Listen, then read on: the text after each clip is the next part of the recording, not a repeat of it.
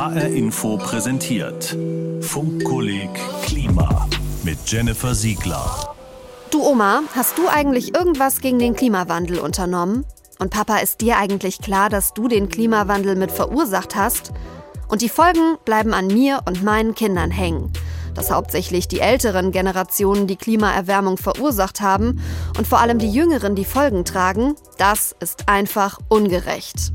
Das hat 2021 das höchste deutsche Gericht, das Bundesverfassungsgericht, bestätigt. Worin genau besteht die Ungerechtigkeit in Sachen Klima? Und wie kann ich das als Bürgerin juristisch wasserdicht vor Gericht einklagen? Darum geht's in dieser Folge.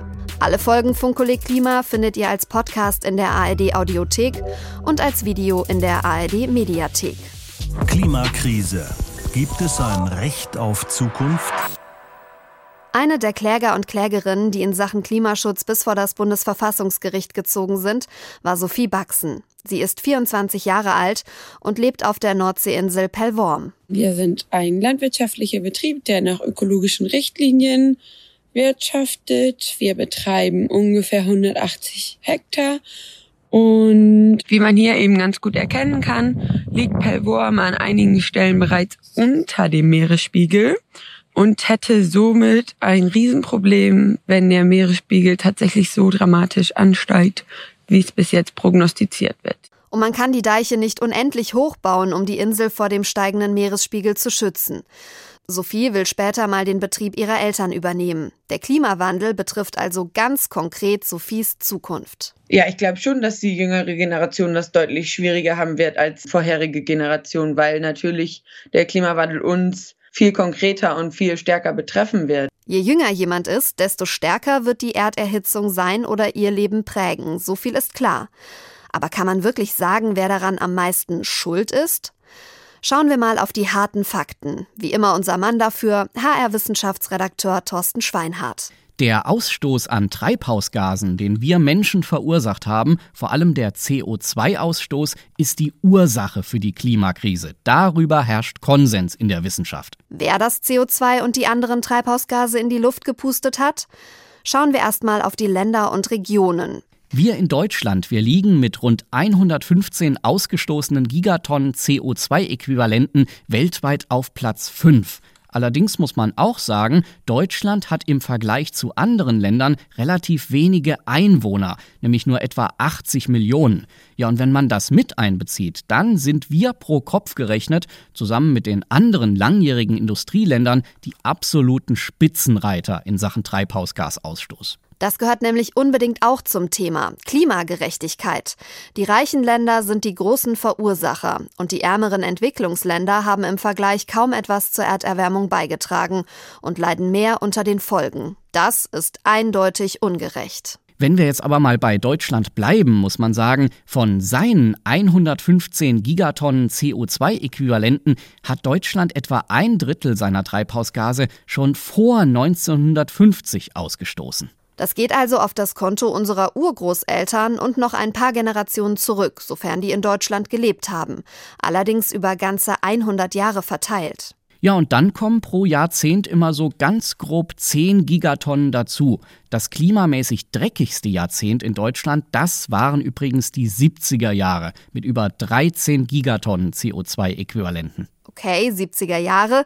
Da reden wir jetzt also eher schon über Eltern und Großeltern. Die 50er, 60er, 70er, das waren die Wirtschaftswunderjahre. Autos und viele Haushaltsgeräte, die das Leben leichter machten. Fernseher, später dann Flugreisen, Computer, Klimaanlagen. Das verbraucht alles Energie und setzt CO2 frei. Aber natürlich haben von dem Lebensstil der Eltern auch wir Jüngeren profitiert. Und viele Omas und Opas sind, wenn überhaupt, dann erst sehr spät in ihrem Leben zum ersten Mal größer verreist. Also kann man das überhaupt so gut trennen? Der Philosoph Johannes Müller-Salow von der Uni Hannover hat ein Buch über die Generationenungerechtigkeit geschrieben.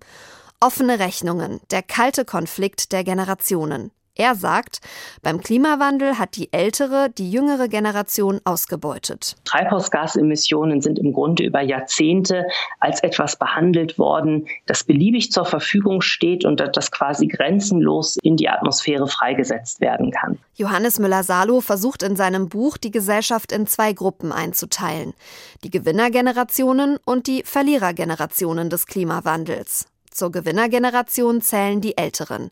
Nach Müller-Salo sind das die Kriegs- und Nachkriegsgeneration und die Babyboomer, zwischen 1953 und 1967 geboren. Zur Verliererseite gehören die drei jüngeren Generationen. Die Millennials, also die Generation Y, die in den 1980er und frühen 90er Jahren auf die Welt kam. Und noch mehr verliert die Generation Z, die ab Ende der 90er Jahre geboren wurde.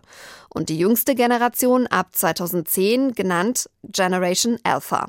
Wenn ihr jetzt denkt, da fehlen doch welche, stimmt, die Generation X nämlich, zwischen 1968 und 1980 geboren. Die, sagt Johannes Müller-Salo, stehen dazwischen, sind gleichermaßen Gewinner wie Verlierer. Wer wie ich nach 1980 geboren ist, steht klar auf der Verliererseite der Erderwärmung. Auf der anderen Seite wissen die Jüngeren natürlich ganz genau, dass, dass sie sozusagen diejenigen sind, die den lockeren, wenn ich das jetzt mal so nennen darf, den lockeren Kurs ihrer Eltern und Großeltern eben nicht fortsetzen können, sondern sie sind die Letzten, die äh, jetzt durch entsprechende Anstrengungen das Ruder noch rumreißen können, um die Klimakrise halbwegs in den Griff zu bekommen. Also, wir Jüngeren werden Hitze, Dürre, Überflutungen erleben und das wird unser Leben unberechenbarer und schwieriger machen. Und wir sind die, die unsere Wirtschaft und unsere Art zu leben jetzt so umbauen müssen, dass die Erderwärmung irgendwie gestoppt wird im Laufe unseres Lebens. Die Älteren hätten das Ruder auch rumreißen können, haben sie aber nicht. Dass die Erde durch den CO2-Ausstoß immer wärmer wird und der Klimawandel die Erde massiv bedroht, das wissen die älteren Generationen schon recht lange, seit mindestens 35 Jahren. Der amerikanische Klimaforscher James Hansen trat 1988 vor einem Komitee des US-Senats auf und sagte klipp und klar, das sind keine natürlichen Temperaturschwankungen mehr, die wir da messen, das ist der menschengemachte Klimawandel. Wie wenig seitdem dagegen getan wurde, macht die 24-jährige Sophie Baxen oft fassungslos und sprachlos. Ich meine, die Fakten liegen eben jetzt nicht seit zwei Jahren auf dem Tisch sondern schon total lange. Und man hätte eben einfach früh anfangen können, langsam den Wandel äh, einzuleiten. Und ähm, dass es eben jetzt nicht passiert ist und wir jetzt deswegen sehr viel, sehr schnell erreichen und umsetzen müssen, das kann ich eben manchmal nicht so ganz fassen oder begreifen. Sophie Baxen will diese Ungerechtigkeit nicht länger hinnehmen. Deshalb hat sie gemeinsam mit anderen jungen Menschen aus Deutschland, Bangladesch, Nepal und zwei deutschen NGOs die Bundesregierung verklagt vor dem höchsten deutschen Gericht, dem Bundesverfassungsgericht. Warum das gar nicht mal so einfach ist, erklärt Rechtsanwalt Remo Klinger.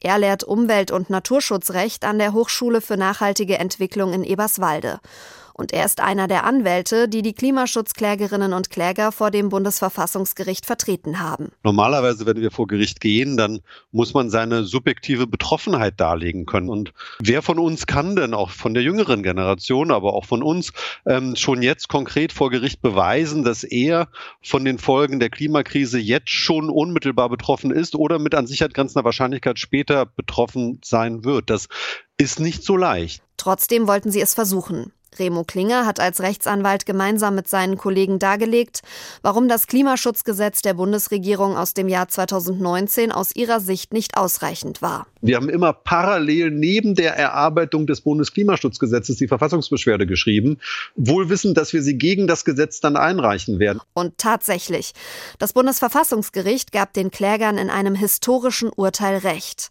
Denn das Klimaschutzgesetz war in Teilen verfassungswidrig. Sophie Baxen erzählt, wie sie auf das Urteil reagiert hat. Ich von dem Urteil erfahren habe, habe ich das tatsächlich erst gar nicht richtig begriffen. Also das war an dem Tag auch relativ hektisch. Es war auch noch mitten in der Corona-Zeit, im Lockdown. Wir waren also zu Hause und es war total unwirklich. Dann sitzt man da vor seinem Computer und bekommt auf einmal dieses Urteil. Das hat bei mir auf jeden Fall ein paar Stunden gedauert, bis ich überhaupt begriffen habe, was wirklich drin steht und dann noch mal ein paar Tage, bis es so gesagt ist und man wirklich das bei ihm ankommt, was da passiert ist. Und Remo Klinger erklärt, warum das Urteil auch juristisch wegweisend ist. Es ist eine, eine Wolte in der Rechtsprechung, die es in den Jahrzehnten, die es das Bundesverfassungsgericht gab, noch nie so gegeben hat. Und deswegen für uns Juristen geht da ein Stern auf, wenn man ähm, das jetzt tatsächlich als eine Entscheidung, die einstimmig vom ersten Senat so getroffen worden ist, lesen darf. Das Revolutionäre an diesem Urteil, es hat einen total verstaubten Artikel aus dem Grundgesetz angewendet, der vorher nie groß berücksichtigt wurde. Artikel 20a des Grundgesetzes. Darin steht, der Staat schützt auch in Verantwortung für die künftigen Generationen die natürlichen Lebensgrundlagen und die Tiere im Rahmen der verfassungsmäßigen Ordnung durch die Gesetzgebung und nach Maßgabe von Gesetz und Recht durch die vollziehende Gewalt und die Rechtsprechung. Das heißt, die Bundesregierung ist dazu verpflichtet, nachfolgende Generationen zu schützen. Und mit dem damaligen Klimaschutzgesetz vom Dezember 2019 war genau das nicht der Fall, hat das Gericht festgestellt. Wenn wir sagen, der deutsche Staat ist zur Einhaltung des Pariser Abkommens verpflichtet, dann hat er nur noch ein bestimmtes Budget zur Verfügung an Treibhausgasen, welche er ausstoßen kann. Und wenn er jetzt in den 20er Jahren zu viel davon ausstößt, dann ist in den 30ern fast nichts mehr übrig. Und dann hätte er die Verpflichtung und hatte er die Verpflichtung, besonders stark in Freiheitsrechte der Menschen einzugreifen. Und das ist eine Grundrechtsverletzung dann. Insbesondere für die junge Generation, die das ja noch erleben wird. Und deshalb hat man mit diesem Trick, mit diesem Clou dann tatsächlich den Grundrechtsverstoß bejaht. Und das ist für Juristen äh, eine Novität. Die Bundesregierung musste also nachbessern und hat das auch im Eiltempo gemacht. Aber das ist sowohl Sophie Baxen als auch Remo Klinger noch nicht genug. Also es fehlen einfach immer noch total viele konkrete Maßnahmen in den einzelnen Sektoren, wie diese Ziele tatsächlich erreicht werden sollen und erreicht werden können. Rechtsanwalt Remo Klinger hat danach sogar eine weitere Verfassungsbeschwerde gegen das geänderte Klimagesetz eingereicht und dabei die deutsche Umwelthilfe vertreten. Diese weitere Klage wurde allerdings vom Gericht gar nicht erst angenommen. Trotzdem, Klimaklagen werden Gerichte jetzt immer öfter beschäftigen. Derzeit führt zum Beispiel ein peruanischer Bauer ein Verfahren gegen den Energiekonzern RWE vor dem Oberlandesgericht in Hamm. Er argumentiert, dass durch die Gletscherschmelze, die der Klimawandel auslöst, seine Heimat überflutet werden könnte. Er fordert deshalb von RWE, die Kosten für einen Damm zu übernehmen.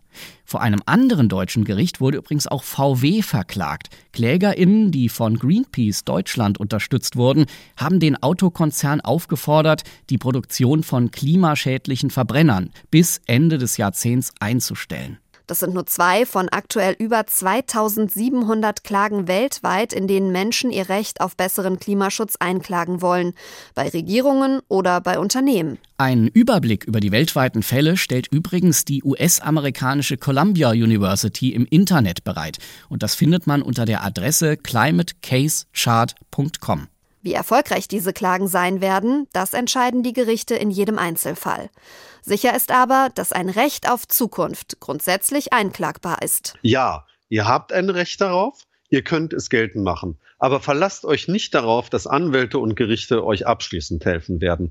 Denn es ist nur ein Baustein. Und dazu gehört es auch, dass wir eine Zivilgesellschaft haben, die sich dafür einsetzt, dass wir Journalistinnen und Journalisten haben, die sich dafür einsetzen, dass wir Politikerinnen und Politiker haben, die sich dafür einsetzen. Es ist jeder Bereich gefordert. Und das Recht zu haben, heißt noch nicht, dass es durchgesetzt ist. Und es muss jeden Tag neu erstritten werden. Wir nehmen also mit, es gibt durchaus ein Recht auf Klimaschutz und dieses Recht ist auch einklagbar. Aber um wirklich etwas zu ändern, brauchen wir nicht nur Gerichte, sondern eine Gesellschaft, die an einem Strang zieht. Und das heißt, redet mit euren Omas, Opas, Mamas und Papas, macht ihnen deutlich, was für euch in Zukunft auf dem Spiel steht. Auch wenn das heißt, mal auf Privilegien zu verzichten. Macht aus dem Generationenkonflikt eine generationenübergreifende Chance. Denn es geht darum, jetzt zu handeln. Und noch ein Tipp zum Schluss. Kennt ihr schon den Weltraum Wagner? Das ist ein Podcast meiner Kollegen Dirk Wagner und Oliver Günther. Sie sprechen einmal im Monat über Wissenswertes aus Raumfahrt und Weltraumforschung. Von Asteroiden bis Weltraumschrott. Immer spannend, immer unterhaltsam.